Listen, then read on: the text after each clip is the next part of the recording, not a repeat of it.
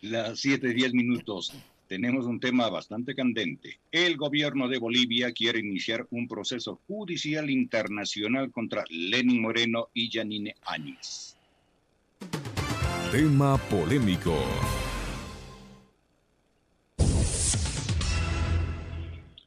El ministro boliviano de Justicia, Iván Lima, anunció que el gobierno del presidente Luis Arce quiere iniciar un proceso judicial internacional en contra del expresidente ecuatoriano Lenin Moreno y la expresidenta interina Yanine Áñez por delitos de lesa humanidad vinculados a un supuesto préstamo en noviembre del 2019 de gases lacrimógenos para controlar las protestas que sacudían a Bolivia tras la dimisión del expresidente Evo Morales. Lima no especificó el Tribunal Internacional al que Bolivia acudirá, pero sí nombró a la Corte Interamericana o a la Corte Internacional de Justicia. El presunto préstamo de Moreno Áñez ya desencadenó una denuncia en el Ecuador presentada el lunes por el legislador Fausto Jarrín del movimiento Unión por la Esperanza ante la Fiscalía del Estado contra el expresidente Moreno. Jardín aseguró que esta causa se coordinará con las acciones judiciales que también se han generado en Bolivia y Estados Unidos.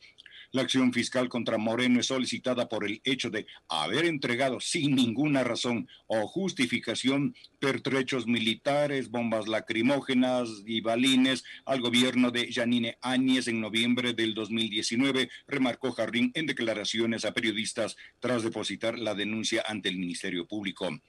Según Jarrín, ese material se entregó cuando el gobierno de facto de Bolivia reprimía a la ciudadanía, por lo que el caso se trabajará conjuntamente con las denuncias que se han presentado ante la justicia boliviana. Sobre este tema, el comentario con Alexis Moncayo en Pichincha Opina. Siete de la mañana con once minutos. Gracias, profe. Eh, bueno, la justicia boliviana va a emprender un proceso judicial, no sabemos, como decía la nota del, del profe, em, en qué instancia, ¿no? En qué, en qué organismo judicial internacional es que se va a presentar esta, esta denuncia en contra de Lenín Moreno, pero a ver, y más allá de la animadversión que nos pueda generar un personaje tan nefasto como fue Moreno y todos los personajes que le rodearon en su mesa chica y en el ejercicio del poder, acá hay algo que sobre lo cual debemos reflexionar los ecuatorianos y es el hecho de que, a ver, em, presidentes como Moreno son aves de paso, no dejan ningún tipo de legado, no dejaron tampoco ni una sola, eh, ni una sola en cuatro años gran obra que podría destacarse y de la cual podría sentirse él y su gobierno orgulloso. Eh, fue un gobierno que estuvo plagado de actos bochornosos, vergonzosos, ridículos, absurdos, Em, un gobierno que se sostuvo con el apoyo de un aparato mediático gigantesco y que le debe haber costado también al Estado ecuatoriano miles de dólares, ¿no? Porque ese silencio cómplice del periodismo, de los grandes canales de televisión, de los periódicos, de estos portales digitales que además se encargaron de perseguir a los enemigos del gobierno de Moreno, eh, son trabajos que no se hacen gratis, indudablemente. Pero está esa vergüenza, ¿no? Y a, esa, y a toda esa vergüenza de haber tenido un gobierno mediocre, ineficiente, que cuando llegaron las 8.000 vacunas, las primeras 8.000 vacunas del 21 de enero del 2021, se dedicó a vacunar a los papás, mamás, suegras de los ministros, a los panas, a los periodistas panas, a los cercanos, a los allegados, importándoles un verdadero comino la vida de la gente. Como también se demuestra ahora que la vida de la gente no solo del Ecuador, sino de los países amigos como Bolivia, también les importaba un bledo, mientras el presidente Moreno en ese momento se comía un arroz con huevo. A tal punto llega ya el nivel de desfachatez de este gobierno anterior que nos venimos a enterar un año después de que mientras atravesábamos una profunda crisis económica y que era la antesala además de una crisis sanitaria que profundizaría el descalabro económico del Ecuador, el gobierno de Moreno se daba el lujo, mientras acá teníamos gente y tenemos todavía gente que se muere del hambre, Lenin Moreno se daba el lujo de enviar material de uso policial y militar a Bolivia. Bombas, balines, pertrechos. Insisto una vez más, mientras acá la gente se moría del hambre, mientras acá la crisis en el Ecuador se profundizaba, Y mientras el propio hombre no sabía qué hacer con la crisis en el Ecuador, estaba tratando de resolver, parece, la crisis que enfrentaba Bolivia entre octubre y, y noviembre del 2019. No es menor lo que ha sucedido y esto es algo que lo hemos conversado con algunos de nuestros invitados.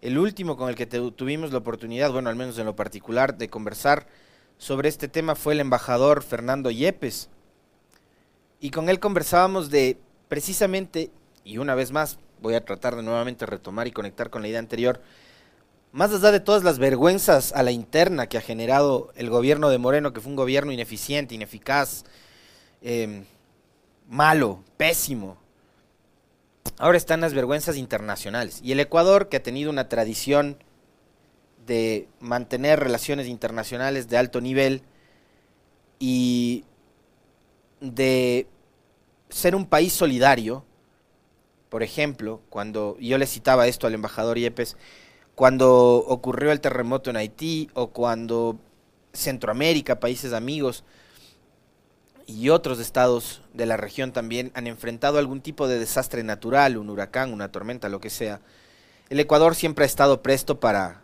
enviar ayuda humanitaria, siempre, ¿no? Con ya sea con, eh, con vituallas, con, con todo tipo de, de, medicinas, de insumos médicos, etcétera, como también con personal. ¿no? Hemos visto, por ejemplo, yo recuerdo que durante el terremoto de Haití eh, viajaron algunos eh, miembros del ejército para ayudar en, en, ese país amigo, ¿no? Pero mientras teníamos, digamos, esa imagen del Ecuador que era solidario, que estaba siempre para ayudar a países que enfrentaban situaciones difíciles por eh, condiciones adversas desde el punto de vista humanitario, resulta que Lenin Moreno se fue a meter en un lío en el que nada tenía, eh, que, no, que no tenía invitación además, ¿no? A meterse en un golpe de Estado en un país hermano. Em, con un proceso que estaba rompiendo el orden constitucional y que fue además un hecho aupado por la Organización de Estados Americanos liderada por Luis Almagro, de que sabemos que Lenny Moreno, la señora Romo y este grupito de gente eran bastante cercanos y muy amigos, ¿no? Ojo, no en vano la señora Romo ahora reside en Washington, donde tiene la sede de la OEA. Esas son cosas que no podemos, digamos, eh, pasar por alto y dejar de mencionar. Entonces, vamos a ver quién resulta más eficiente en este proceso de llevar a Lenín Moreno no al banquillo de los acusados, pero sí por lo menos a un proceso en el que él le diga la verdad. Vamos a ver si ahora dice la verdad, porque fueron cuatro años donde pasó permanentemente mintiendo con un cinismo que solo personas como él, eh, de la que solo personas como él pueden sentirse orgullosos, ese nivel de cinismo. Pero veamos si es que logra la justicia internacional ser más veloz que la justicia ecuatoriana. Como decía la nota que planteaba el profe para el análisis, ahora es el ministro de Justicia de Bolivia, Iván Lima, quien anuncia que el gobierno del presidente Luis Arce quiere arrancar con un proceso judicial internacional en contra de Moreno y de la expresidenta Janine Áñez, de expresidenta de facto, ¿no? La, la, dictadora esta. Vamos a ver entonces si este proceso que lo van a plantear en cortes internacionales tiene otro tipo de velocidad a la que le pueda dar la fiscalía en el Ecuador una vez que el legislador de la bancada de UNES, Fausto Jarrín, ha presentado también una denuncia en contra de Moreno. Entonces vamos a ver cuál justicia termina siendo más eficiente, cuál da mejores y mayores resultados y vamos a ver si es que la justicia en el Ecuador sigue secuestrada, ¿no? Presionada por ciudadanos ilustres como nos ha dado a entender en esta semana la señora fiscal y vamos a ver también si es que la señora fiscal se deshace de esas, parece que, em, de esos lazos o cercanías que mantenía con el gobierno anterior. Por eso es que yo les cito siempre aquel pasaje, aquel mensaje que da Juan Sebastián Roldán, que fuera secretario de Moreno, en una entrevista donde él dice que fue Moreno y su decisión política la que llevó a Diana Salazar a la fiscalía. Yo pensé que había sido un concurso y un proceso de selección de oposición y méritos bastante transparente, pero vemos que, según Roldán no es así, que se trató de una orden superior. Entonces, ahora tiene la señora fiscal una brillante oportunidad para demostrar que a ella no le une absolutamente nada con el gobierno anterior y que está en capacidad y que tiene la decisión además política de procesar a Moreno y de investigarlo por lo menos por esta entrega, donación, venta, regalo, etcétera, de bombas, de balines, de pertrechos para que Bolivia estalle en una en un golpe de estado eh, a finales del 2019. Así que ahí tenemos también un buen termómetro para ver de qué va la justicia en este país. Y yo quería, antes de cerrar el comentario sobre este tema, eh, retomar un poco lo que veníamos conversando ayer sobre, sobre Pablo Celi, el, el, contralor, y este relajo que se ha desatado en esta institución, que digamos es el reflejo de lo que hemos vivido durante los últimos cuatro años y lo que corre, ¿no? Recuerden ustedes siempre que cuando Moreno y su combo eh, donde estaban los Teletubbies, eh, Democracia Sí con Gustavo Larrea, el mismo presidente Lazo con Creo, auspiciando Nebot y Cintia Viteri, auspiciando la consulta popular y el siete veces sí. Al Ecuador se le vendió la idea de reinstitucionalizarlo. Bueno, yo les pregunto a ustedes, esta Contraloría, que tiene al menos dos subcontralores, los dos en funciones, aunque resulte gracioso, es muy chistoso, es muy hilarante, pero también es muy vergonzoso y es ridículo. Pero esa Contraloría que tiene dos, contralores, dos subcontralores en funciones, em, está atravesando un proceso de, de desinstitucionalización terrible, terrible. No sabemos si es que están o no están en funciones, no sabemos si es que finalmente Celi se posesionó o no se posesionó. Nunca lo vimos posesionarse, no vimos nunca quién lo designara a él como contralor. Lo que sí vimos es un Julio César Trujillo blindándolo y lo que sí vimos es una Corte Constitucional blindándolo sobre el blindaje que dejó Trujillo a favor de él. Lo dijo ayer, y ojo, esto no me lo estoy inventando solo yo, ayer la doctora Angélica Porras que no tiene compromisos con absolutamente nadie. Dijo aquí en este espacio que lo del Contralor Celi es un adefesio jurídico. Yo suscribo de principio a fin esas palabras. Es un adefesio jurídico. Porque Celi no se posesionó ante nadie, mm, no le rindió cuentas a nadie, nadie evaluó su gestión, pero se quedó en el cargo, atornillado, defendiendo a Moreno y defendido por Moreno defendiendo a Trujillo y su combo y también eh, defendido por Trujillo y su combo. Pero hay un hecho adicional, aparte de todo este descalabro que ha sufrido la Contraloría, que no sabemos finalmente en manos de quién está. Fíjense, el organismo que es el juez de cuentas del Estado, y esto es un tema que también lo conversó eh, Liceni ayer con la doctora Alejandra Vivanco, que es una persona que conoce muy bien cómo funciona la Contraloría y que entiende además a la perfección la importancia de este organismo para velar por el buen uso de los recursos del Estado, recursos que además salen de su bolsillo y del mío porque pagamos impuestos y multas y demás. Aparte de todo este descalabro institucional y de todo lo que, digamos, hay alrededor de Pablo Celi, las presunciones de corrupción, por eso es que está investigado por delincuencia organizada por la Fiscalía, no se olviden de un pasaje de los últimos días, porque a mí se me pasó y les voy a pedir que si yo me olvido, ustedes me lo recuerden a través de las transmisiones en, las redes sociales. Yo les leo a todos ustedes.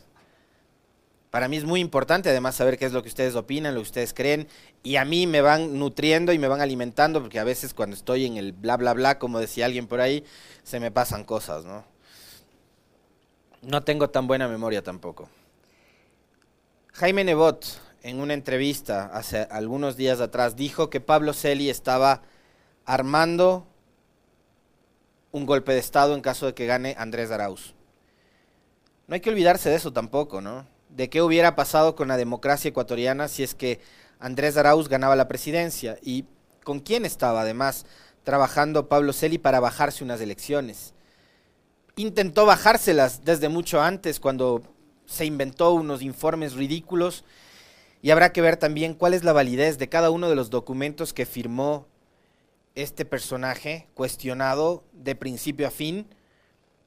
¿no? Acuérdense de aquel informe en el que puso en entredicho al menos cuatro movimientos políticos, entre esos Fuerza Compromiso Social que aglutina hoy toda, eh, todo el, el, bastión de la revolución ciudadana o del correísmo, como lo reconoció el otro día el propio Rafael Correa. intentó bajarse cuatro movimientos políticos, entre ellos el de Fuerza Compromiso Social, que al sol de hoy representa el 48% de electores en la segunda vuelta y el 33% de la primera. Es la primera fuerza política del país, además, la Revolución Ciudadana, con 48 legisladores, eran 49, pero uno ya se bajó de la camioneta. Entonces hay que también tener presente aquella denuncia que hiciera en una entrevista el abogado Jaime Nebot. ¿Qué estaba fraguando Pablo Celi en caso de que gane Andrés Arauz?